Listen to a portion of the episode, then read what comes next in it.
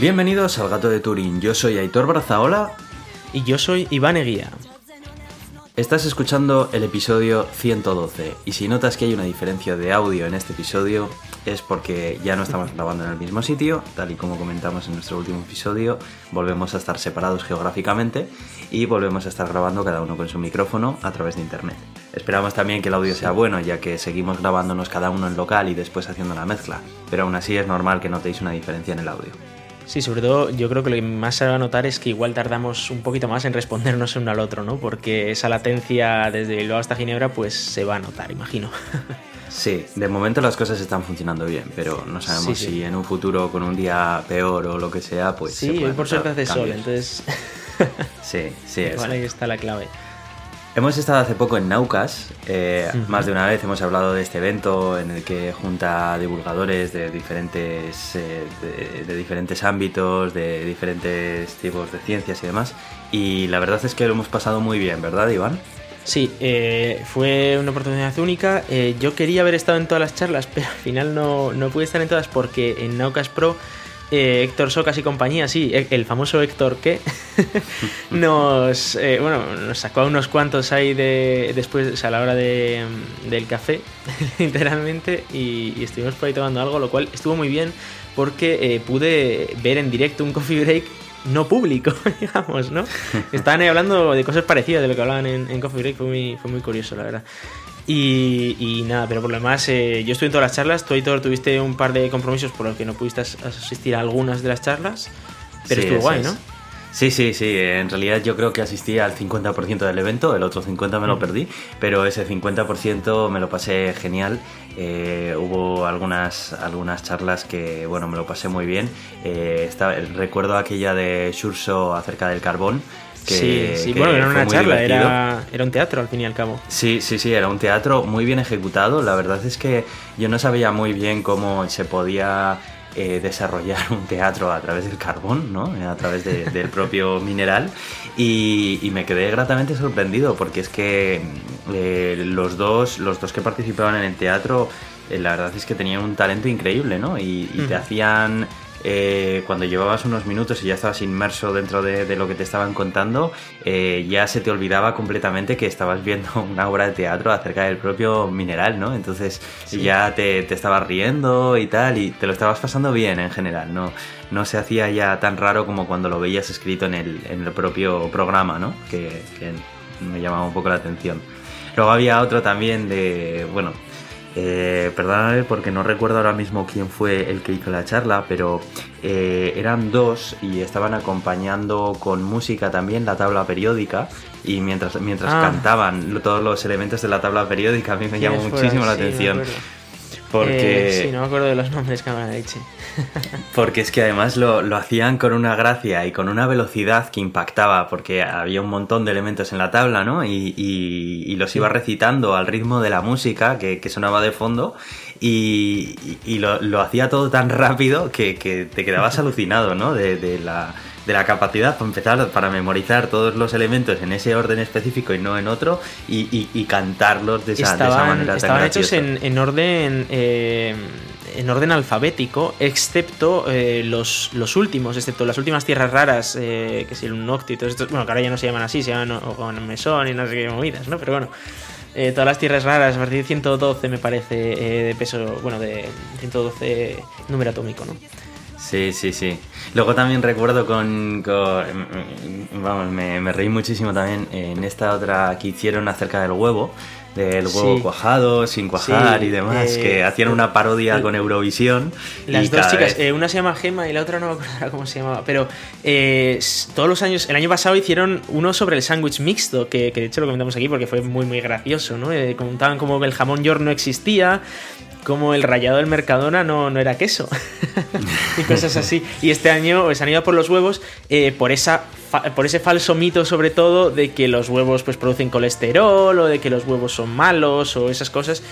Eh, y luego eh, poniendo hincapié en que el huevo hay que hacerlo bien, porque si no eh, puede, puede producir enfermedades, puedes tener una salmonellosis y cosas así, ¿no? Sí, de hecho, no sé si estás al tanto, pero en Galdacao ha habido 12 intoxicados de salmonelosis tras comer tortilla en un bar.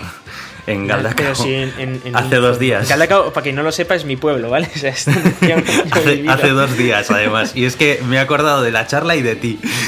Cago en la leche. Ya- Pero eh, es raro porque en los, eh, en los bares no se suele usar huevina precisamente para evitar esto. Eh, la huevina es eh, huevo pasteurizado, es decir, que el- básicamente está esterilizado, no, no puede tener salmonelosis ni nada, o sea, no puede tener nada. En Sí, sí, pues, Pero yo qué sé, eh, igual usar un huevo ya- normal o alguna cosa, no lo sé. Ya te pasaré la, la noticia que la tengo por aquí porque eh, además el, el propietario del bar está muy preocupado porque dice que su bar es muy famoso en Galdacao precisamente por sus tortillas de patata y que, que para él claro que es un movidón eh, terrible, ¿no? Ya, ya, ya. Y, Qué raro. y además bueno, es que eh, justo después... bien, sí. Claro, claro, justo después de que hayan dado esta charla y es que cuando me Sí. enteré de esta noticia me hizo mucha gracia, ¿no?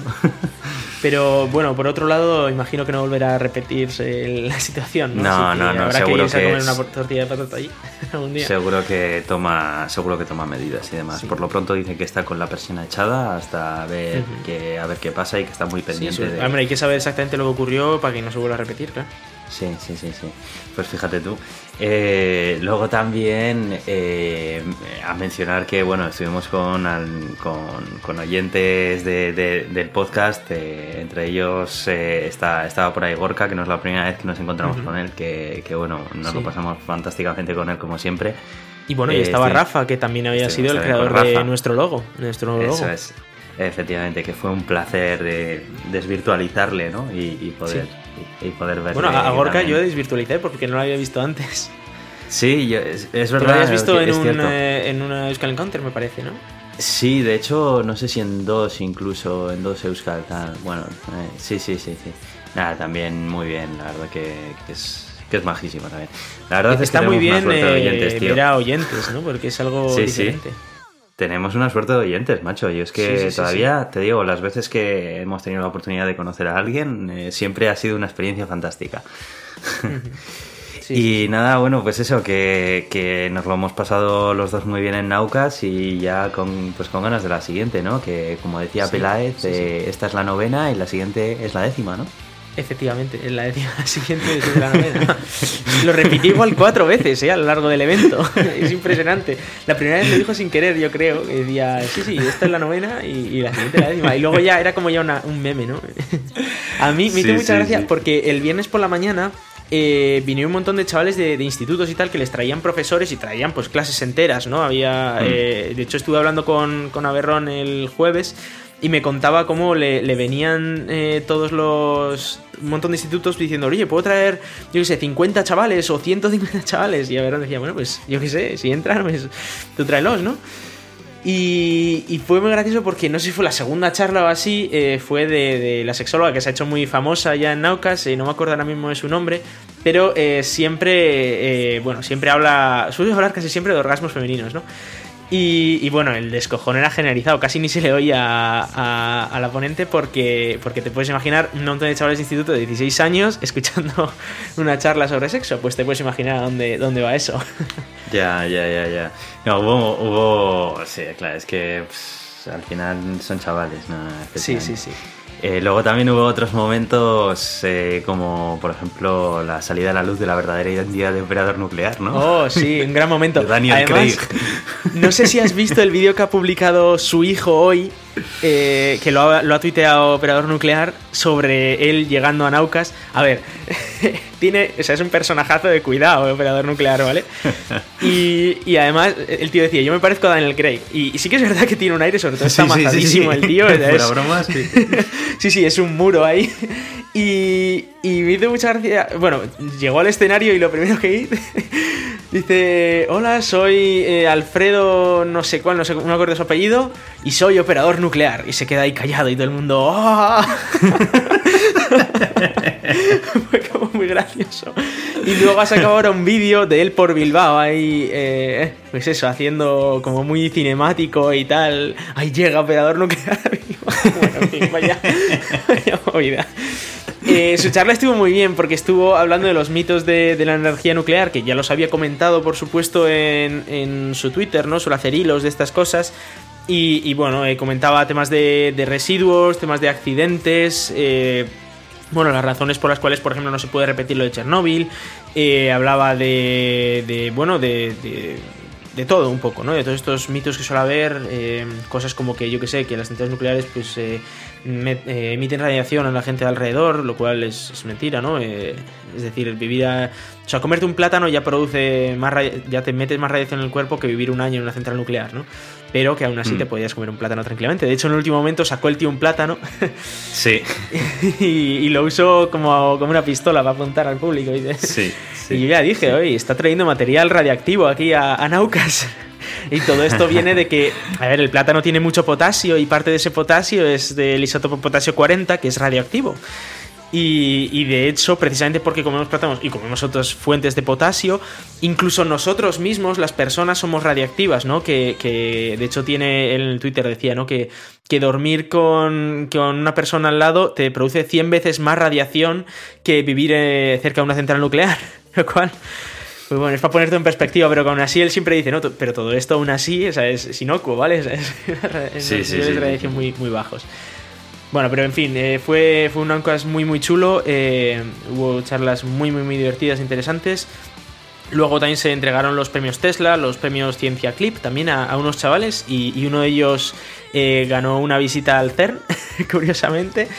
De hecho, bueno, hablé con él y, y, ya le dije que si se pasa por aquí, pues eh, le di mi número y tal, pues para que yo le pueda hacer más visitas, ya que está porque uh -huh. hice, hicieron unas, un, unos vídeos de presentación muy muy chulos que los estuvieron poniendo a lo largo de, de todos los descansos ¿no? de las diferentes charlas de todos los finalistas y, y, en concreto la que ganó fue una sobre eh, cómo funcionaban las estructuras de, de hormigón eh, lo cual pues es bastante curioso, ¿no? Hay como ponen los pilares de diferente manera para que y bueno y los, las zapatas para que no se hunda y bueno explicaba todo bastante bastante bien y es ciencia pues que, que tenemos todos los días a nuestro alrededor, ¿no? Sí, sí, de hecho el vídeo ese la verdad es que a mí me gustó mucho porque era muy didáctico y muy, parece muy didáctico, que todo el mundo sabe cómo funcionan las estructuras y la nomenclatura de cada parte de las estructuras, pero pero no, no, no lo es tanto, ¿no? Y, no, no, y estuvo muy bien, la verdad es que me sorprendió gratamente que, que un sí. chaval de esa edad, oye, se haya currado un vídeo tan, tan didáctico como ese. Sí, sí, yo creo que fue merecida la, la victoria. También, a ver, los otros vídeos eh, también eran buenos, así que... Eran bueno. buenos, sí, sí, sí. Eh, sí, sí. Pues nada, bueno, eh, Iván, yo creo que con esto parece... ya podemos empezar el podcast, ¿no? Sí, sí. Sí, eso es. vamos, a, vamos a empezar con las noticias. Bueno, pues empezamos a hablar de Alibaba, eh, que es este gigante logístico chino, ¿no? Eh, en el que, bueno, está AliExpress, entre otros, y bueno, y un montón de cosas. Y eh, lo que han presentado es su primer chip de, de, inteligencia artificial, lo llaman ellos, o bueno, es, un, al fin y al cabo es un microprocesador que está optimizado para eh, computaciones de, de, redes neuronales eh, y, que lo ha presentado porque es, por primera vez van a estar usando un chip producido por ellos mismos, un chip chino producido por ellos mismos en lugar de depender de tecnología estadounidense. Esto primero eh, les da esa independencia, ¿no? Eh, de que no dependen de usar Intel, por ejemplo. Y eh, permite que si, por lo que sea, en esta, en este, esta guerra comercial ¿no? que hay entre China y Estados Unidos, pues eh, hay follón, hay más follón de, lo debido, eh, pues pueden librarse de, de caer presos de, de, la tecnología estadounidense y de, quedarse más atrás, ¿no? Lo van a usar para su cloud, para sus, sus redes de servidores y eh, la idea es clasificar eh, cosas, clasificar eh, productos, etcétera, de una manera mucho más eficiente. De hecho, las primeras pruebas que han hecho ha sido reducir unos procesos que tardaban una hora a cinco minutos, lo cual, pues eso reduce también el consumo energético y, reduce el coste, claro. Pero bueno, esto obviamente podrían haber comprado esta tecnología de empresas estadounidenses, pero han decidido hacer el chip ellos mismos lo cual se libra. Esto principalmente yo lo quería traer eh, por, por, una razón, y es que eh, en Europa seguimos dependiendo completamente del hardware americano. Por completo. Y, uh -huh. y, a ver, a día de hoy Europa y Estados Unidos se llevan medianamente bien, aunque el subnormal este que está ahora de presidente de Estados Unidos, pues siempre las, las lía, ¿no? Eh, uh -huh. pero, pero claro, aún así dependemos de que esa relación siga eternamente bien. Y sí. ya hemos visto que a veces las relaciones se rompen. Hemos visto como eh, Londres, eh, bueno, Londres, eh, Gran Bretaña se ha salido de la Unión Europea, bueno, está ahí pegándose un poco a ver si se sale o no se sale. Y, y, hemos visto como Estados Unidos y China ahora andan más peleados que nunca, como también Rusia y Estados Unidos pues han peleado. Eh, bueno, no sé, o sea, estas cosas no, no son eternas, ¿vale? Y, yo creo que debería Europa empezar a invertir en un proyecto a, a, gran escala para hacer hardware y software propio, para no depender de Estados Unidos, China o de, o de Rusia o de quien sea, ¿no? No sé, me parece importante.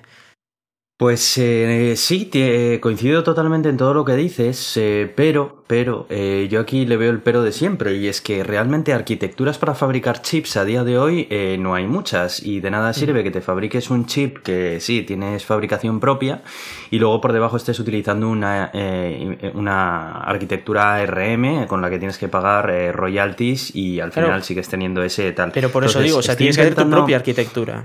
Claro, claro. Como han hecho ellos, como han hecho los chinos, me refiero, vamos. En este caso sí, que tienen su propia arquitectura, no dependen de ARM siquiera. Es que estoy intentando es. ver, a ver Sí, si sí, la sí. noticia No, no, no. Bueno, además es que no es, un, no es un procesador generalista como ARM. Bueno, ARM Hmm. tiene procesadores generalistas y más de, de embebidos, pero eh, ARM en general es un procesador bastante generalista. Y lo que ha hecho eh, estos primero, querían algo muy optimizado para, para Machine Learning, ¿no? Para redes neuronales. Con lo cual, Sí. pues no les servía de tanto uno generalista, que puedes usar uno generalista para eso, porque el hecho de que es generalista es que te permite hacer eso, pero no está optimizado, gasta más energía de la debida. Y han hecho una arquitectura propia que existen, ojo, chips estadounidenses eh, específicos para redes neuronales. Bueno, conocemos Sí. el mismo de Tesla, ¿no? El- o, el, o el de Nvidia también, ¿no? Eh, pero claro, ellos han dicho, no, no, nos hacemos nuestra propia arquitectura desde cero y luego fabricamos nosotros también el chip. El proceso, o sea, la fabricación la podían hacer es Alibaba, ¿vale? Pero el crear tu propia arquitectura es la parte complicada. Esa es la parte que yo Claro. digo que Europa debería hacer. Europa Claro. debería tener su propia arquitectura y su propia fábrica de chips y su propio software, su propio, o sea, de hecho creo que habría que hacer un, un gran consorcio de informática, tanto de hardware y de software a nivel europeo para pues para apostar precisamente por, por el progreso a nivel local para no depender de, de otra gente, ¿no? Sí, claro, estoy de acuerdo. No, eh, en, el, en el momento en el que ya necesitas hacer un chip de propósito específico, ya, claro, Sí. necesitas hacer algo un poco más ad hoc a lo que necesitas hacer. Pues eh, sí, esto es muy interesante y lo que dices tú, que estaría bien si Europa toma, toma ejemplo y, y hace algo parecido, porque además uno de los motivos por los cuales los productos de electrónica de consumo eh, encarecen muchas veces sus precios son precisamente por todo este pago de royalties que hay que hacer Sí. a eh, empresas que ni siquiera son nacionales ni europeas, que están al otro lado del charco y bueno, pues eh, de alguna hace- manera manejan el mercado de la electrónica como les da la gana, ¿no? Porque al final repercute en ello. Hace poco veíamos el caso de Huawei que, que hacían su propio chip para competir contra los Snapdragon, ¿no? El chip 5G, este famoso. Hmm. Eh, que, que, claro, mucha gente dice, ah, yo quiero un Snapdragon 855 Plus o un 855, el nuevo este que ha salido, ¿no?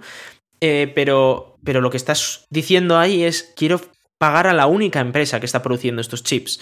Y quiero, eh, y quiero un chip que, claro, es el único, es el mejor, pero Claro, dependes totalmente de que esa empresa no te encarezca los precios a lo loco, que es lo que hace, obviamente, porque el monopolio es lo, a lo que lleva, claro. Y, Sí. y quizás habría que apostar, por ejemplo, en decir, no, no, es que Europa debería crear su propio chip 5G propio y, y venderlo a nivel europeo y que además eso compita contra estos Snapdragon, que compita contra otros ARMs, que compita contra el chip de Huawei, que, que tenga también su propio chip de inteligencia artificial, su propio chip generalista, tipo los de Intel o los de AMD. Porque es que dependemos completamente de Estados Unidos en todos estos chips. ¿Que quieres un ordenador? ¿Qué eliges? Entre Intel, AMD para el procesador y entre Nvidia y ATI para la tarjeta gráfica, ¿no? Esas cuatro empresas son estadounidenses. Luego, quieres un móvil y quieres ARM. ARM es estadounidense. ¿Que quieres un chip fabricado de ARM? Vas a querer el mejor. ¿Cuál es? Snapdragon, único que te permite 5G, que es estadounidense también.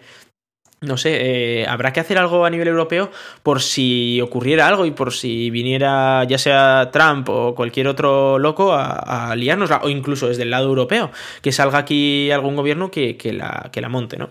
Entonces, eh, no sé, yo creo que habría que, que hacer nuestra, nuestra parte. Sí, de hecho, incluso en Estados Unidos, fabricantes de telefonía móvil que fabrican sus propios System on Chip, como puede ser, por ejemplo, Apple tuvo problemas con Snapdragon precisamente por eso, porque era el único proveedor que tenían hasta ahora. Sí. Eh, y también compartían, eh, también compartían parte de, de estos chips con los que fabricaba Intel. Lo que pasa es que Intel, eh, la, digamos que la división que fabricaba chips 5G no era muy fuerte y no sé si lo comentamos aquí, pero fue una noticia bastante importante y es que Apple decidió comprar la división de chips 5G de Intel y ahora, bueno, pues esos chips de, de, Intel 5G pues son los que van a ir empleando los nuevos iPhone en vez de los de los de Snapdragon. Pero en cualquier caso, estamos viendo que incluso dentro de los propios Estados Unidos tienen este problema. Pues ya imaginemos, ¿no? Fuera de Estados Unidos, en los que ya eh, todos los proveedores de Estados Unidos, independientemente de si sean Intel o Snapdragon, pues vienen del mismo sitio. Así que sí, la verdad es que ese es un problema. Y es que si tiene sentido para una empresa como Apple, tiene más sentido con, para una comunidad como la comunidad europea, ¿no? Efectivamente. No sé. Bueno, vamos a hablar de otra empresa estadounidense que cada vez que hablamos de ella, en fin.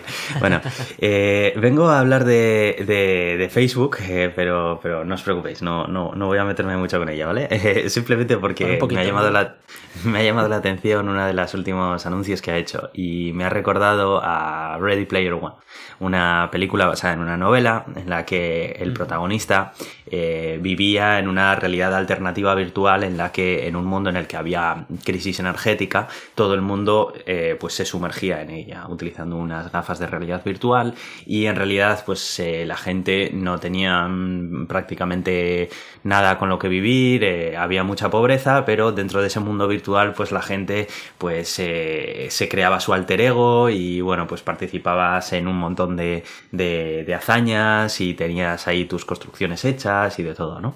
Bueno, pues recordemos que Facebook compró también Oculus hace, hace unos añitos ya.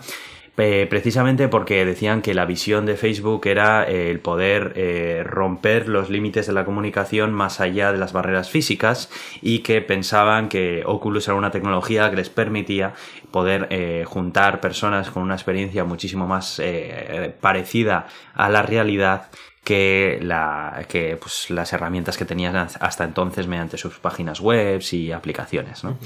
Ahora han sacado por primera vez eh, uno de los frutos de, esta, de, esta, compra y se llama Facebook Horizon. Facebook Horizon es eh, un, un, mundo de realidad virtual que quieren lanzar una versión de prueba de él en 2020 hay un vídeo que está enlazado en la, en la noticia que ponemos, en la que se ve pues como una persona está en casa, está en pijama y está, bueno, pues hablando con una persona que está en Australia, eh, socializando con otras personas y demás. Bueno. A, mí personalmente me parece muy creepy. Yo lo he querido traer y mencionarlo porque me parece que es un buen ejemplo de cómo muchas veces una buena historia de ciencia ficción eh, puede anticipar o al menos mostrarnos eh, y advertirnos de los peligros que puede tener pues eh, llevar a un extremo eh, una tecnología en concreto, ¿no? Em, soy consciente de que Ready Player One, pues bueno, pues que es una, que es una exageración de lo que puede ser esto, ¿no? pero me, siempre me ha gustado comparar un poco, ¿no? Cuando sale algún, algún nuevo desarrollo que, que se acerca a una obra de ciencia ficción que he leído, mencionarlo y, debatir un poco acerca de ello. Em, no sé, ¿cuál es tu opinión, Iván? ¿Qué opinas? Eh, un par de cosas. Primero, eh, las distopías de ciencia ficción, como, como sueles comentar, de la misma manera que las utopías se supone que son inalcanzables, ¿no? Pero, pero sí te muestran caminos que puedes llevar, ¿no? Tanto la utopía, que dices, vale, ese es el camino que quiero llevar, como la distopía, que te dice, ese es el camino que no quiero llevar, ¿no? Y, bueno, en, este caso, eh, bueno, a veces cuando salen noticias y dices, oye, esto me recuerda a tal película, ¿no? A veces alguna vez hemos hablado de 1984, que además está muy relacionada con Facebook, ¿no?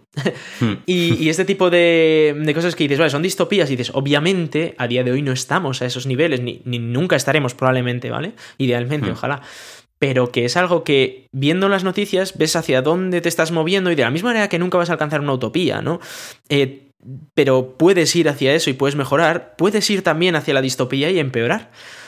Y, bueno, eh, sobre esta tecnología, pues eh, personalmente, a ver, yo es que igual soy muy viejo ya, ¿no? Pero a mí yo prefiero más estar en persona con la gente que, en un, que un esto virtual, ¿no?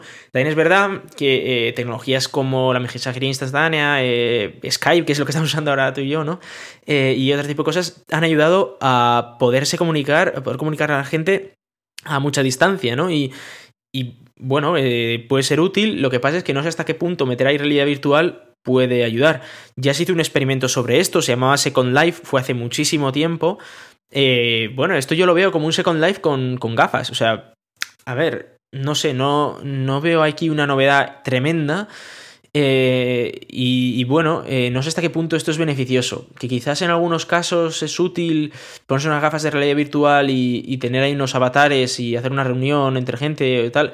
Pero bueno, todo esto está, en cualquier caso, mm, tiene sus limitaciones, claro. O sea, al fin y al cabo lo único que estás haciendo es ver un avatar de esa persona. Igual es hasta mejor verle en una videoconferencia a esa persona, ¿no? Eh, verle por vídeo. Mm, yo personalmente lo creo al 100%, creo que es muchísimo mejor verle por vídeo, creo que esto es la típica noticia que te sacan en el telediario de, la televisión como para impactar, que llama la atención de personas que no están relacionadas con el mundo tecnológico ni los avances que salen eh, cada día, ¿no? Pero viéndolo desde el punto de vista de alguien que lleva leyendo y experimentando cada avance tecnológico que sale, pues porque nos gusta y estamos todo ahí, pienso que esto es eh, lo típico que eh, se lleva un montón de titulares cuando sale algunos, eh, los más nerds como nosotros, que a lo mejor alguno puede tener unas gafas de realidad virtual, pues lo prueban. Lo prueban con cuatro nerds como tú que, que lo tienen y que han decidido gastarse la tela que cuestan unas gafas de realidad virtual. También es cierto que eh, mencionan que van a sacar una alternativa de gafas de realidad virtual más baratas, pero no dejan de ser unas gafas y no deja de ser un hardware aparte que necesita que una persona voluntariamente lo compre y eh, lo emplee para sumergirse ahí. Yo creo que la mayor parte de, usuarios de Facebook eh, normalmente no, no, tienen un perfil tecnológico mm, muy alto.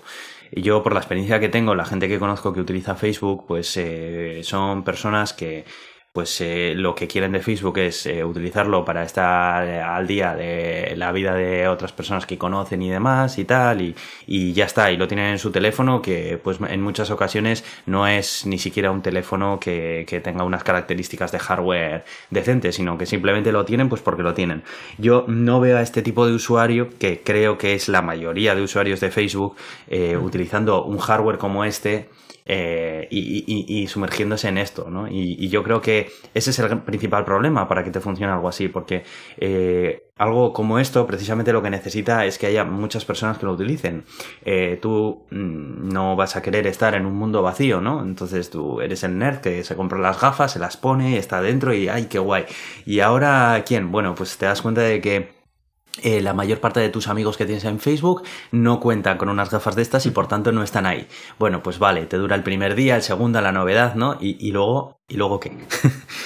sí, sí, ¿No? Entonces, no sé, yo creo que yo estas, estas cosas me llaman la atención desde el punto de vista técnico de mi faceta geek, pero luego mm, sinceramente, viendo eh, la adopción que han tenido tecnologías similares en la gente que me rodea, eh, pienso que no son tecnologías, para empezar, ni que vayan a solucionar nada, porque el problema de comunicación entre personas eh, ya lo soluciona Facebook, mejor o peor, eso ya entrará a discusión, pero ya lo soluciona con la plataforma web que tiene y las aplicaciones, no necesitas esto, esto es una adición que, bueno, pues, pues está bien, pero tampoco creo que... Sí, pero está demasiado cara también y no sé. Claro, o sea, no sé, yo creo que tiene demasiadas barreras como para hacerlo. Creo que la realidad virtual le interesa más a un público muy objetivo que busca precisamente la inmersión que te puede dar la realidad virtual en asuntos como, por ejemplo, simulaciones eh, de, de un trabajo en concreto para formación o videojuegos o cosas así.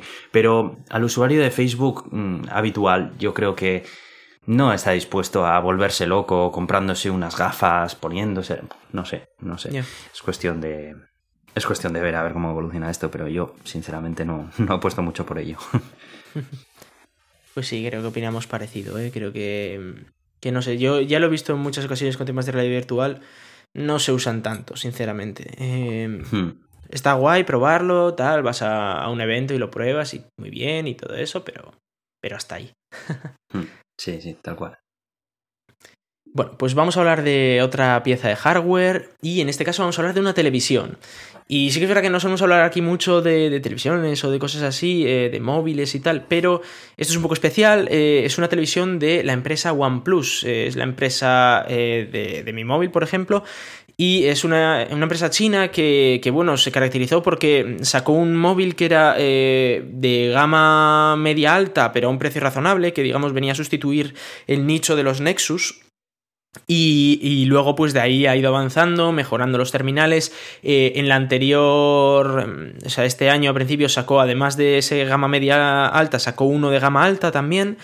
Eh, y ahora se ha metido en el mundo de los televisores y ha sacado el primer televisor eh, de OnePlus. Eh, esto, bueno, es un televisor que, bueno, está bastante bien, es de gama media alta también, ¿no? Es un televisor 4K de 55 pulgadas que tiene HDR10, es decir, una gama dinámica muy alta.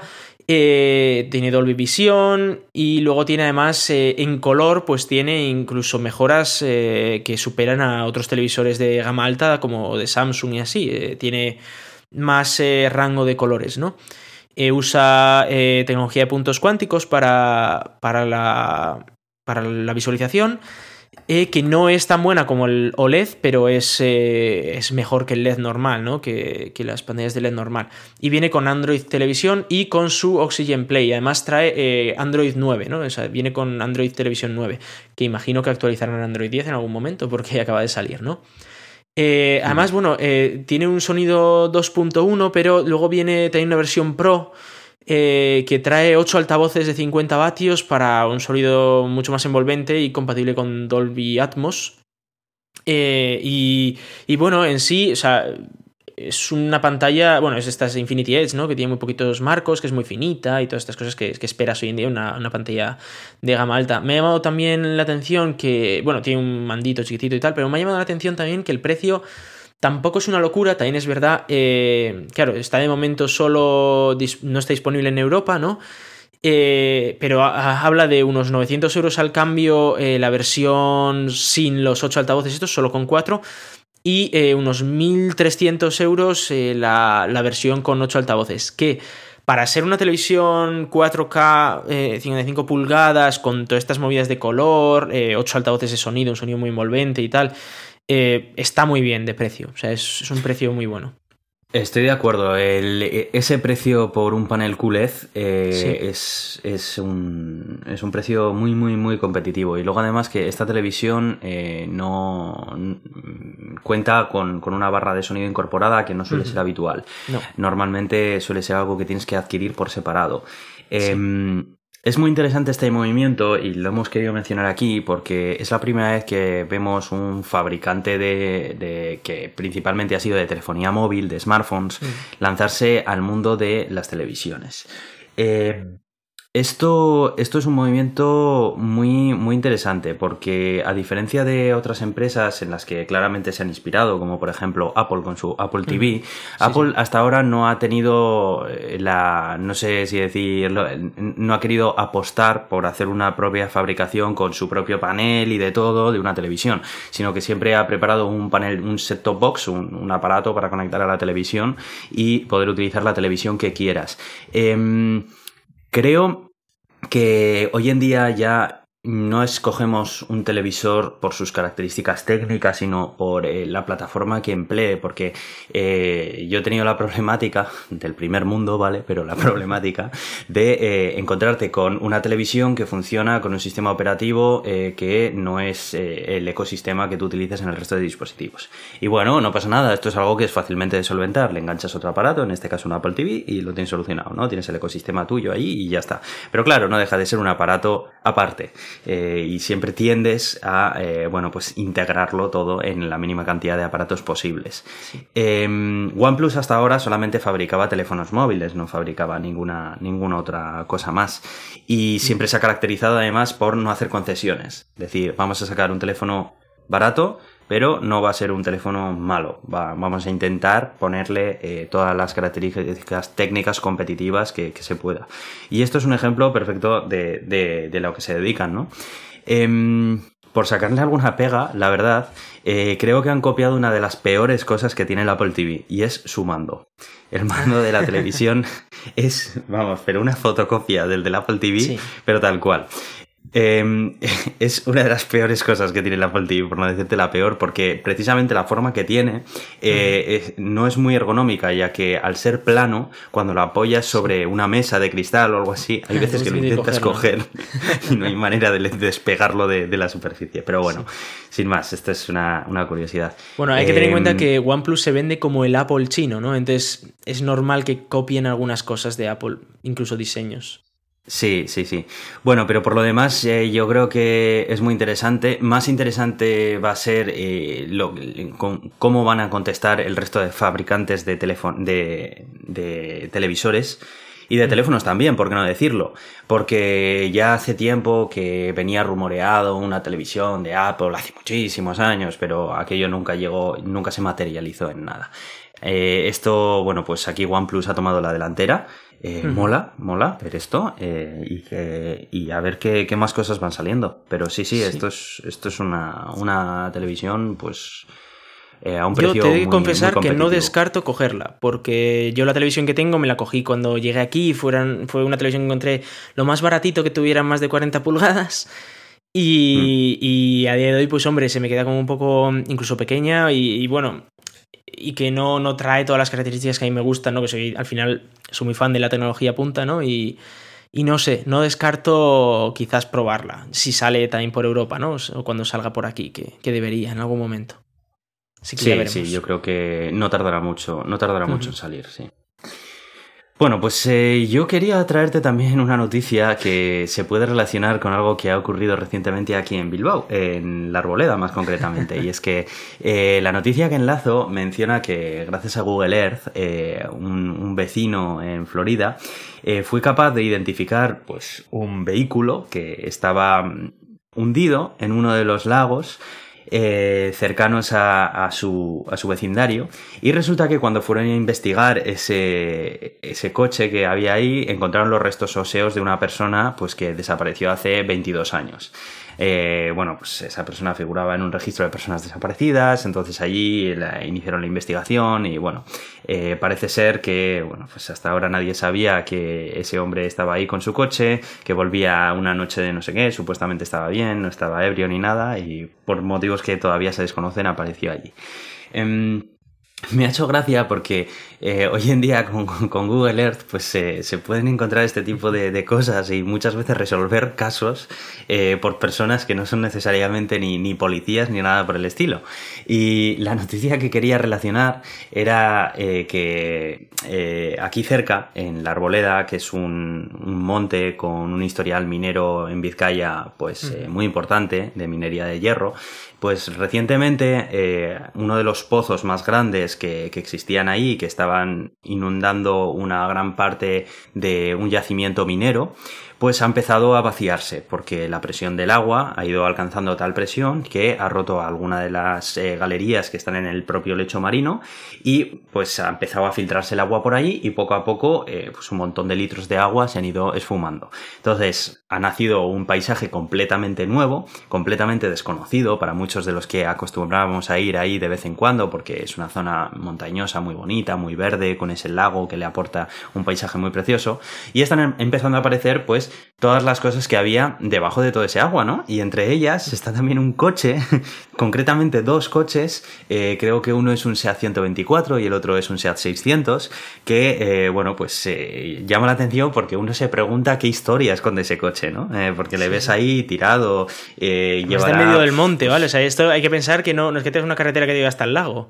Está bastante arriba y bueno, es un poco complicado. Eso puede estar ahí más de 30 años, llevará ese mm. coche ahí y, bueno, pues qué habrá pasado, ¿no? Eh, se teorizan muchísimas cosas eh, alrededor de esto y demás. Y eh, de cualquier forma es una manera muy bonita porque mm, es como viajar un poco atrás en el tiempo y lo que sí que se pueden ver pues eh, son todas aquellas estructuras que utilizaban los mineros antaño, las propias carreteras de la mina que estaban anegadas antes dentro, dentro del agua y ahora se pueden ver, están visibles.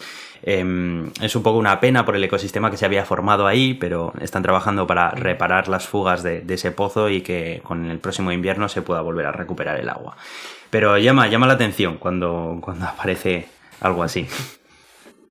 Sí, sí, no, es, es llamativo eso, mencionarlo como curiosidades que podéis encontrar con Google Earth o, cuando se, se, os quitan lagos del medio, que, que, pueden aparecer ahí historias escondidas, sí. Bueno, y vamos a hablar acerca de Libra. ¿Os acordáis que hicimos un episodio especial acerca de esta criptomoneda, que era la criptomoneda que pretendía impulsar Facebook junto con muchísimas otras grandes empresas, que prometía, bueno, ser desde el punto de vista técnico un eh, algo muy avanzado y efectivamente mm. así lo era, como aquí sí, la tecnología molaba en nuestro, en nuestro podcast, pero nosotros teníamos eh, pues nuestras dudas ¿no? acerca de la viabilidad de este proyecto, de cómo una eh, moneda impulsada por empresas privadas como esta pudiera hacer frente o participar en el mismo juego en el que participan monedas de los propios estados y eh, qué, normativas pueden estar vulnerando ¿no? el, presentar esta, esta moneda. Bueno, ya ha salido el, primer país que ya ha hecho unas declaraciones oficiales acerca de lo que cómo van a tratar esta nueva moneda. Estamos hablando de Francia y bueno, pues se dijo hace, hace unas semanas que iba a bloquear el desarrollo en Europa de la libra. Dice que la criptomoneda de Facebook eh, amenaza la soberanía monetaria de los estados. Dice que eh, no pueden autorizar el desarrollo de la libra en suelo europeo el ministro francés de Economía. Mm, esto es algo que nosotros ya lo discutimos aquí. Eh, los estados argumentan que, bueno, pues que su soberanía está sobre la moneda, pues está en juego, ¿no? Y, es verdad. Y nosotros la verdad es, que, efectivamente, entonces, eh, sí, puedes hacerlo técnicamente. Técnicamente tienes los medios para hacerlo, pero mm, yo no creo que esto sea tan fácil, poner una moneda como esta en circulación. Y, ya estamos viendo que no. Francia, eh, si no me equivoco, es la segunda potencia más grande de la eh, comunidad económica europea. Después de Alemania, y lo que digan estos señores, nos guste más o nos guste menos, pues eh, tiene una influencia bastante grande. Tampoco creo que Alemania, siendo la primera potencia, le guste mucho esto de, de Facebook. Todavía creo que no ha hecho ninguna declaración oficial al respecto, pero... No, pero es que incluso el mismo Zuckerberg ha dicho que los, los, plazos que comentó en su momento, que de hecho los hablamos aquí, ¿no? Que querían lanzar la moneda como... o al menos una prueba a finales de este año, principios del siguiente, y luego a finales del siguiente ya lanzarlo a saco, ya ha dicho que parece ser que no se va a cumplir, porque no tienen eh, la aprobación regulatoria. Hmm. Y de hecho, en, Estados Unidos le metieron también mucha caña, ¿eh? De hecho, estaba esta Alexandria Ocaso Cortez, que se ha hecho muy famosa por, porque mete mucha caña a este tipo de corporativos y tal, y, les hundió en la miseria ¿eh? con, las preguntas que les hizo. Ya, pues, eh, pues no sé, yo la verdad es que el futuro de esta criptomoneda no lo veo nada claro. Y no sé, creo que quizá tienen, tienen un nicho más eh, mm, con, un, con un núcleo más fiel de seguidores las criptomonedas más tradicionales que está impulsada por Facebook, que precisamente por eso yo creo que va a tener muchos problemas que, que afrontar, precisamente por venir de donde viene. Pues sí, pues sí. Pues vamos a ver ahora de, tecnología dura, ¿no? De tecnología hard. Eh, porque, bueno, es decir que hemos intentado encontrar un artículo en español sobre, sobre, esto, pero no lo hemos encontrado, así que os hemos puesto el artículo original de Cloudflare, el que explica cómo funciona, ¿no? Eh, estamos hablando de HTTP 3. Vamos a recordar un poco lo que es HTTP. HTTP es ese protocolo que algunos lo conoceréis porque es lo, que viene al principio de las URLs, ¿no? Cuando, cuando navegáis por Internet. Es el protocolo eh, de la web, el protocolo que, envía datos de, una, de, una, web y luego ya tu navegador ¿no? lo, representa, lo que sea que, te han enviado. Eh, y, es un protocolo, bueno, es el protocolo más usado, diría yo, a día de hoy, eh, uno de los más usados, desde luego. Y, se basa en, un par de cositas, ¿no? Primero, es, un protocolo de texto, es decir, se envía texto plano por, por una conexión TCP, que se llama. Y eh, sobre esa colección, pues tú envías texto plano que luego el navegador normalmente pues, suele tener también HTML y así, entonces lo interpreta y, te, lo, te, lo, pone. Pero esto tiene ciertos problemas, y es que esto, eh, tal y como se creó, ¿vale? Tiene como varias capas. Entonces, eh, en su momento, cuando se creó Internet, antes que la web, o sea, la web es esta, esta cosa que tenemos aquí delante con lo que usamos los navegadores, pero Internet estaba antes. El email, por ejemplo, usa Internet, pero no la web. Y, cuando se creó Internet se crearon varios protocolos pues, para esa comunicación. El primero de todos era el de IP, el que eh, es capaz de, Bueno, hay otros antes, ¿vale? Pero vamos a hablar desde el IP. Es el que es capaz de transmitir información de un punto a otro, de un ordenador a otro, y con una dirección, ¿no? Y, bueno, pues se va. Es el protocolo de enrutado que va llevándote de, de un sitio a otro.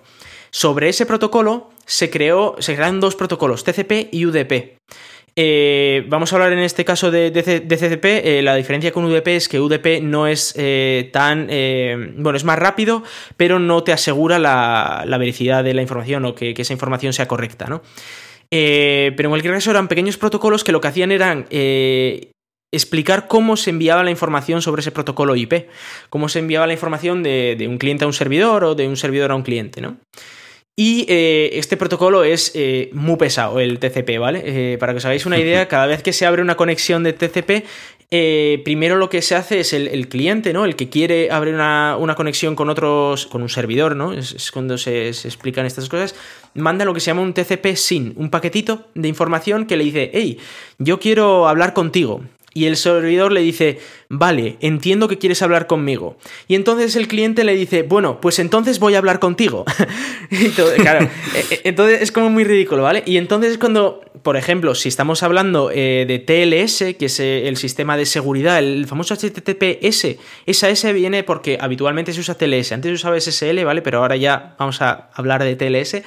Eh, lo que luego hace, una vez el cliente dice, vale, pues voy a hablar contigo, le dice, bueno, este, eh, esta es mi información de, de, seguridad, ¿vale? Esta es mi clave de, seguridad. Eh, de manera que ahora tú me, puedes, eh, me puedes enviar los, los, datos cifrados a mí, ¿vale? Y se los manda el servidor. Y el servidor le dice, vale, ya he recibido tu clave, a partir de ahora te mando los datos cifrados. Y entonces el cliente le vuelve a decir, vale, de acuerdo, estoy esperando a que las respuestas a partir de ahora sean cifradas. Y entonces es cuando ya hace la petición HTTP famosa, que es cuando le dice, mira, quiero acceder a esta web y voy a y te mando estas cabeceras y te mando esto no sé qué. Y esto que parece ridículo la cantidad de, mensajes de un lado para otro, eh, claro, en su momento, como esto se ha hecho capa por capa, en su momento se hacía lo del TCP, ACK, esto, ¿no? De hola, tal, te voy a hablar y tal, porque luego después del TCP no tenía por qué ir HTTP, podía ir cualquier otra cosa, cualquier otro protocolo, podía ir texto plano, podían ir bytes varios, podría ir un protocolo personal, bueno, lo que sea. Luego, encima de eso, se puso HTTP. Luego cuando quisieron poner seguridad pusieron SSL y HTTP. Y ahora TLS y HTTP, ¿no? Bueno, este cacao que tenemos aquí eh, supone que tarda un montón la conexión y además el problema es que esto ocurre para cada conexión, es decir, primero se manda una conexión HTTP con todo este jaleo de TCP, ¿vale? Se manda para decir quiero esta web. Y entonces en la web, pues te manda todo este HTML, ¿no? Y tu navegador lo renderiza y dice, uy, va, en esta web hay una foto. Y manda toda esta petición otra vez para decir, oye, mándame la foto. Y le vuelve la foto. Y luego dice, ahí va, otra foto, pues otra foto. Y oye, y aquí un script, bueno, pues un script. Oye, y esto que tiene una hoja de estilos, pues mándame la hoja de estilos. Oye, y que esto tiene no sé qué de tracking de Google, pues mándame el tracking de Google. Bueno, todo ese rollo, ¿vale? Las cookies y todo esto, ¿vale? Esto es un cacao de la leche. Esto mejoró un poco con HTTP 2 porque lo que hacía el servidor era mandarte la, web y te decía, oye, que vas a necesitar estas imágenes y te las voy mandando ya también. Lo cual, pues bueno, era como, vale, vale, menos mal. También existían las conexiones Keep Alive que se llaman, es decir, en lugar de hacerlo el TCP y el TLS cada vez, solo lo hacías una vez y por la misma conexión mandabas el HTTP y de vuelta y de vuelta una y otra vez. Pero aún así, bueno, pues esto es mucho jaleo. Y lo que han dicho es, como ya a día de hoy, eh, para todas las web, de hecho desde HTTP2, eh, nos, se soporta web sin seguridad, pero sin seguridad TLS me refiero, pero eh, ningún navegador lo ha implementado, es decir, ya de por sí, si quieres usar HTTP2 ya tienes que, tienes que usar seguridad, pues dicen, joder, pues no tiene sentido tener el TLS separado del HTTP y del TCP. Entonces lo que han decidido es hacer un nuevo protocolo que se llama Quick. Eh, os podéis imaginar que el nombre es, o sea, no es con CK, sino con solo C, ¿no? Q-U-I-C, pero bueno, el nombre obviamente llama la atención de lo que quiere hacer es agilizar estos trámites un poco, ¿vale? Y, esto eh, incluye en una sola llamada tanto todo el handshake este, todo este TCP, todo este jaleo TCP, más eh, el TLS. Lo cual, eh, y además, además tiene eh, los conocidos como streams, es decir, que, puede estar enviando, eh, eh, en paralelo varias conexiones a la vez y, y, sin, sin, parar esas conexiones, ¿no? Puede estar mandando la, información pues en streaming, que se llama, ¿no? Lo cual facilita muchas cosas. Primero, te quita un montón de, oye, que te hablo, venga que me hablas, venga que ya recibo, venga que te mando. Todo esto lo, lo quita y solo hay un, hay un handshake que se llama que básicamente el quick lo que dice es, oye, vamos a abrir una conexión, te voy a hablar, esta es mi clave, mi clave de seguridad. Y el otro le dice, vale, ya he recibido la clave, estoy preparado para que me envíes. Y el otro le dice, bueno, pues aquí va la petición HTTP, y pum, y se la manda, y ya está. Y, no hay más lío de, de allá para acá y de para acá para allá. Y todo esto va cifrado, claro.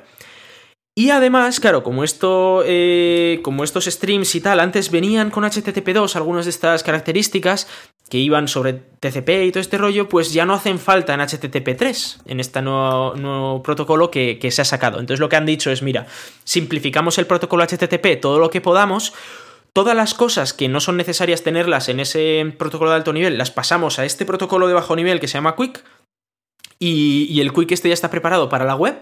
Es decir, de la misma manera que el TCP se puede usar para todo tipo de cosas, Quick solo se puede usar de manera eficiente, de manera lógica para la web.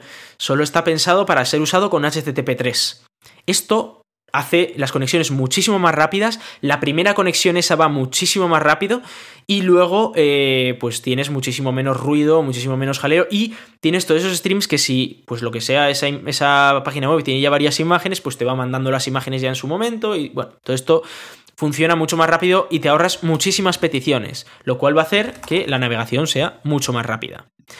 Y luego, bueno, en este artículo eh, también explican cómo eh, con estos protocolos HTTP, de hecho tuvimos el HTTP 1.1, que era eh, básicamente el 1, pero con un pequeño cambio, lo tuvimos durante 20 y pico años, creo, 20 años casi, porque era muy difícil hacer estos cambios, porque claro, decías, bueno, si un servidor crea un HTTP2, pero nadie puede conectarse porque ningún cliente tiene HTTP2, pues no sirve para nada. Y si en cambio, por ejemplo, Chrome o Firefox eh, usan HTTP2, pero ningún servidor usa HTTP2, no sirve para nada hacer esa implementación, es decir, que sería trabajo inútil. Y esta vez lo que han hecho se han, se han unido una empresa de, servicios de servidor como es Cloudflare, que eh, cada vez me está gustando más esta empresa, se ha unido con Chrome y con Firefox, es decir, con Google y con Mozilla, para hacer el protocolo entre los tres. Eh, mm, mm, yo solo digo, marcad la nota como eh, Microsoft ha pasado de todo con Internet Explorer, ha dicho, mira, que me lo hagan otros, yo paso. Y luego se eh, protestarán porque dirán, esto no es un estándar y no sé qué, y solo lo habéis hecho entre tres. Bueno, pues muy bien. Haber participado. Como se suele decir, haber estudiado, chavalote. siempre, siempre están igual los de Microsoft. Bueno, el caso es que eh, se han unido estas tres empresas y va a haber soporte al mismo tiempo en los servidores de Cloudflare y además, eh, que además son muy usados eh, los de Cloudflare, y además va a estar también soportado en los navegadores Chrome y Firefox. De hecho, el primero en soportarlo va a ser Chrome, que ya en, la versión Canary, que se llama esta versión de pruebas que tiene Chrome, que te la puedes descargar, ya puedes usar este HTTP3 con Quick. Y eh, Cloudflare a partir de este fin de semana ya tiene las primeras partes del protocolo Quick más HTTP. Le faltan un par de cositas por implementar, pero que van a venir eh, próximamente.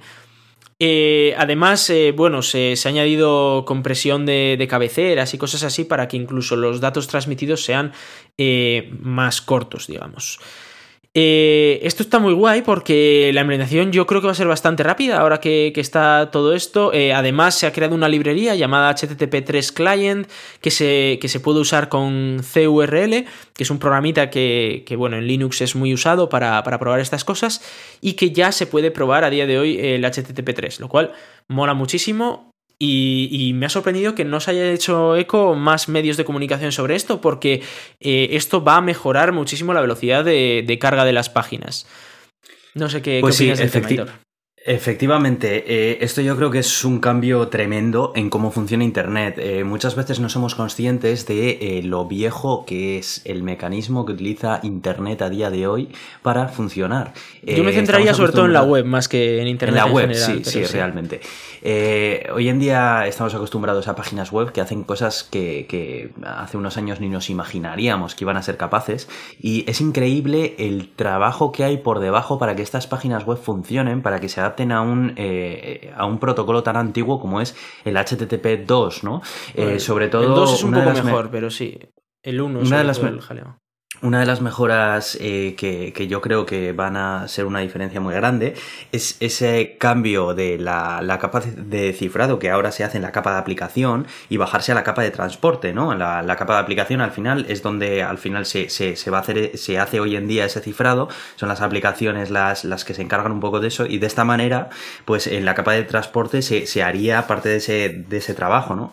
Luego además el tema de los streams que has mencionado es que a día de hoy el tráfico que, que generan, el ruido que generan de, mensajes eh, una, una, página web para cargarse es exagerado, cuesta creerlo, ¿no? Eh, cuando desde el punto de vista de, de, la interfaz de usuario es como muy evidente, ¿no? Bueno, pues yo estoy viendo una página, pues que se abra la conexión, que mande toda la información y que se me cargue, pero en realidad no es así, la, la página se, se, rompe en un montón de fragmentos y cada uno de esos fragmentos tiene su, propio, su propia negociación de y ahora te lo mando y ahora me escuchas y ahora tal, ¿no? Entonces, creo que, creo que es un cambio importantísimo en cómo funciona la web hoy en día y que, que bueno, pues que, es que ya hacía hacía falta. Eh, yo tengo, tengo muchas ganas de ver esto, la verdad, porque creo que puede cambiar el paradigma de, de, muchas aplicaciones web que funcionan a día de hoy y muchas otras que todavía no existen y que este cambio precisamente puede eh, facilitar que, que existan a partir de ahora. Muy interesante, muy interesante todo el trabajo que está haciendo Cloudflare con, con esto. Es cierto que, es una empresa que está empujando bastante últimamente. Pues sí, la verdad. Eh, vamos a hablar ahora de, de, bueno, de un vídeo que ha salido, que, que, además bueno, está en un artículo de Francis, no os asustéis, ¿vale? Eh, pero, pero bueno, es un vídeo de un agujero negro eh, hecho pues un 360 grados, ¿no? Y se ve como, bueno, al principio empieza con esa representación muy parecida a la de la película de Interstellar. y luego, según va girando, se ve que si lo ves justo desde arriba, pues es un anillo sin más. Y, bueno, se, se, ve un poco pues cómo la luz se distorsiona, ¿no? Y cómo va, eh, cómo va para un lado y para, y para el otro. Eh, bueno, es muy llamativo, os aconsejo ver el vídeo. No tiene tampoco una, una, carga científica brutal, aunque es verdad que luego han publicado una imagen junto con ella para explicar lo que significa ¿no? esa, esa imagen que estamos viendo. ¿no? Al principio se ve prácticamente desde, desde el frente y se ve como eh, en la parte de detrás del, del agujero negro, eh, como parece que sube hacia arriba, ¿no? Pero es porque, es porque se distorsiona la luz, es porque está tirando hacia arriba. La parte negra del centro, que está. que hay un anillo, un anillito muy pequeño, muy finito, ese es un anillo de fotones. Es eh, fotones que han dado varias vueltas al agujero negro y que han salido volando hacia nosotros eh, a la velocidad de la luz. Y luego dentro, lo que se ve eso totalmente negro. Eso es la sombra del agujero negro, es decir, ese no es el horizonte de sucesos. El horizonte de sucesos es unas dos veces y media más pequeña que eso. Pero, eh, pero es que eh, lo que pasa es que el horizonte, eh, lo que es el agujero negro se replica, digamos, hacia arriba y hacia abajo y al final se, se, agranda, ¿no? Y luego eso, la parte de la izquierda, pues como está girando hacia nosotros por ese lado del material, se ve más brillante que, que por el otro lado. Y luego el pequeño anillito que se ve por debajo es simplemente la parte de abajo de la parte del anillo de atrás que también se distorsiona tanto que viene hacia nosotros, o parece que viene, que está doblada hacia abajo eh, por, por, el lateral de, del agujero negro, ¿no? Es bastante curioso. Me recuerda mucho al que hicieron para la película de Interstellar con la ayuda de Kip Thorne. Sí, exacto, es... eh, pero, pero en este caso lo que hacen es dan el giro completo para que te hagas una idea de lo que estás viendo también. Ya, ya, ya, es verdad, estoy viendo el vídeo sí. y es muy ilustrativo, sí, está muy bien. Sí, sí, sí. Eh, bueno, curioso. Ahora, eh, nada, un par de cositas más eh, que se nos acaba el tiempo. Eh, me prometió Aitor una cosa, y es que yo iba a poder explicar un poco la charla de Francis de Naucas. Uh, uh, uh, y eh, como la entendí ¿Cuánto de tiempo milagro, le damos? ¿Cuánto tiempo le damos? ¿Cinco Dame- minutos de dame- máximo oyentes? 5 o 10 minutos dame porque, ojo, ¿Cinco o no, diez minutos? Sí, o sea, ¿50? Es... no voy a explicar Vale, vale. la charla de Francis, sino que voy a hacer una introducción para que podáis entender la charla de Francis, ¿vale? Vale, Esto- pero te esto voy es a importante. ¿vale? Y luego te lo voy a decir. Vale, Esto va a ser pero como un una cosa, reto para después ti. de esto os recomiendo mucho que vayáis a ITV a la carta y, y echéis un vistazo a la charla de Francis porque la vais a entender muchísimo mejor y vais a entender lo que habla, ¿vale? Voy a hablar de la segunda parte de su charla porque al principio la, la primera parte de su charla habla de, de, bueno, de experimentos que se pueden hacer en, en colegios y tal y que él suele hacerlos y suele ir a, a hablar esto, pero yo lo que voy a hablar es del problema de la constante de Hubble que... eh, Inicio cronómetro. Que Francis explica, intenta, intenta explicar en su charla. Entonces, vamos a empezar a hablar lo que es la constante de Hubble. La constante de Hubble es una constante que mide la expansión del universo. Es decir, sabemos, y ahora os voy a explicar un poco cómo, que el universo se expande más y más rápido cada vez. Y eh, bueno, para, descubrir exactamente cuánto de rápido se, expande, eh, lo que se hace normalmente, o sea, hay dos métodos, ¿no? Eh, el primero es empezar a ver galaxias a, lo largo del universo y tenemos que saber primero a qué velocidad se alejan de nosotros y segundo a qué distancia están, ¿no? Entonces así podemos poner en un mapa tridimensional todas las galaxias y decir, pues esta se aleja no sé cuánto, esta se aleja no sé cuánto, o se acerca, ¿no? En el caso de que alguna se acerque. Y, y lo que podemos hacer así es hacer la estadística de, según más nos alejamos de, la Tierra, cuánto se alejan las, galaxias, cuánto acelera esa, expansión del universo, ¿no? Y para eso solo necesitamos pues, un montón de galaxias de las que sabemos su posición y eh, su velocidad respecto a nosotros. La velocidad es muy muy fácil de, sacarla. Eh, lo que hacemos es ver eh, cómo se mueve el espectro de, esa, de, esa, galaxia, ¿no? Entonces, esa galaxia tiene muchos elementos y eh, muchos elementos químicos, me refiero, y cada elemento emite en unas determinadas eh, longitudes de onda, ¿no? Emite luz en unas determinadas longitudes de onda. Y sabemos, además, pues cada elemento qué longitudes de onda eh, las tiene. Pero luego hay un efecto que se llama el efecto Doppler, que es que si, ah, como cuando pasa una ambulancia cerca vuestro, cuando se está acercando parece que el sonido es más agudo y cuando se está alejando el sonido parece más grave. Y, esto ocurre, o también con un motor de Fórmula 1 que hace pues ese, ese, sonido, ¿no? Ese es el efecto Doppler, que ocurre también con las ondas de la luz. Entonces, las cosas que se nos acercan parecen más azuladas y las que se nos alejan parecen más rojizas.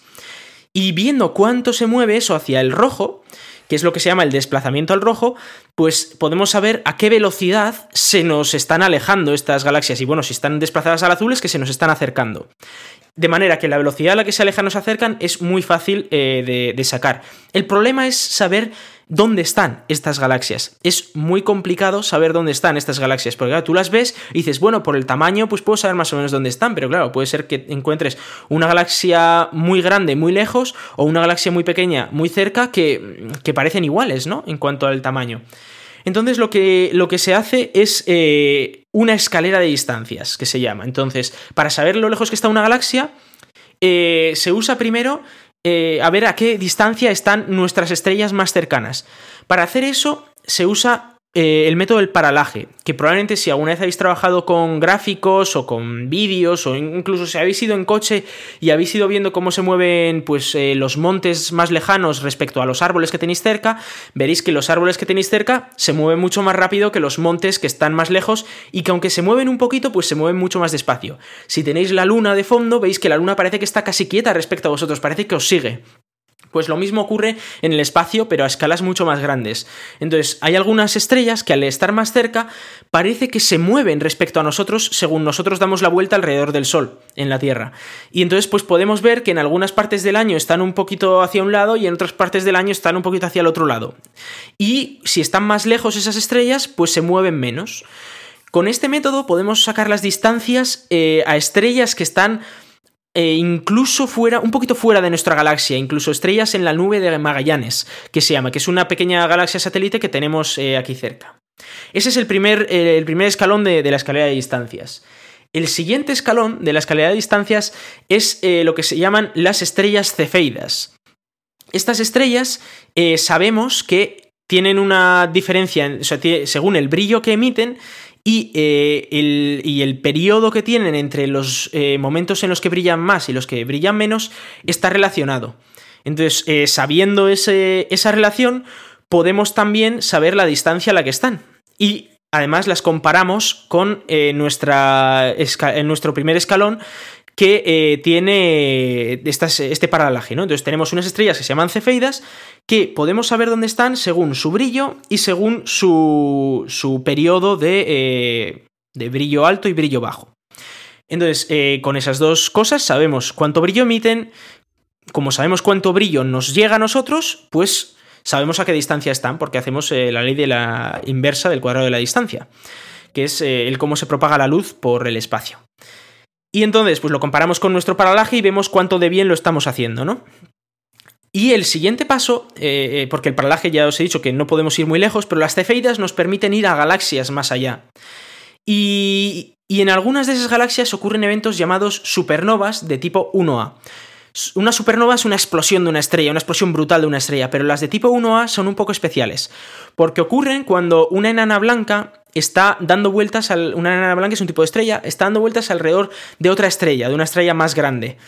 Eh, la enana blanca, para que os hagáis una idea, es el remanente de una estrella que es, pues, como el Sol, por ejemplo. El Sol, cuando se agrande muchísimo dentro de unos mil millones de años, empezará a expulsar las partes externas de su atmósfera y se quedará un núcleo, el núcleo del Sol. Ese núcleo del Sol es una enana blanca. Eh, esa enana blanca tiene una curiosidad y es que es súper densa, es muy muy densa y, y, en un sitio muy, un espacio muy pequeño y muy muy muy calórica. Lo que ocurre es que si esta enana blanca está dando vueltas alrededor de una estrella, de otra estrella de otro tipo, puede ocurrir que empiece a tragarse material de la estrella de, de esa otra estrella, si están orbitando suficientemente cerca la una de la otra. Y eh, lo que pasa con las enanas blancas es que tienen un límite superior a la masa. Cuando alcanzan aproximadamente 1,44 masas la masa de nuestro Sol, tragando esa otra estrella, ya no pueden absorber más masa y explotan explotan con eh, siempre la misma masa, se llama el límite de Chandrasekhar si queréis buscar en Wikipedia. Siempre explotan con la misma masa porque es el límite y entonces pues eh, siempre emiten el mismo brillo. Con lo cual, si vemos una supernova de este tipo, que además podemos distinguirla del resto, según el brillo que llega a nosotros, podemos también saber a qué distancia está. Y para calibrar esto usamos las cefeidas, porque estas supernovas no ocurren muy a menudo, ¿vale? Entonces, eh, cuando ocurre una, pues miramos a ver si en esa galaxia tenemos alguna cefeida al lado, pues para calibrarlo bien. Y lo bueno de estas supernovas es que son tan potentes que podemos ver súper lejos. Las estrellas cefeidas solo las podemos ver en galaxias relativamente cercanas, mientras que las supernovas de tipo 1A las podemos ver casi hasta el inicio del universo.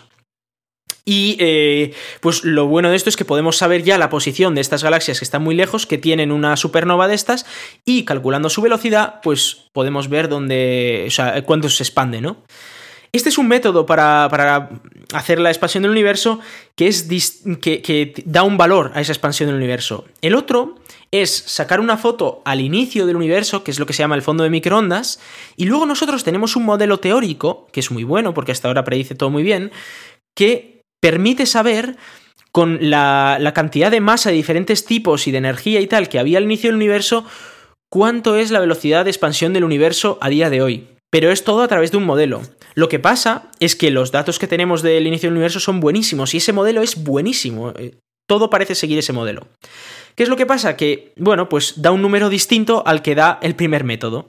Lo que pasa es que el primer método, claro, hay que tener en cuenta que para que sepamos las supernovas estas de tipo 1A dónde están, pues tenemos que tener bien las cefeidas calculadas. Y para tener bien las cefeidas calculadas tenemos que tener bien el paralaje calculado, con lo cual es como una escalera que cada uno depende en el peldaño, en el peldaño anterior y por lo tanto se pueden liar o puede haber errores que no estemos teniendo en cuenta, ¿no?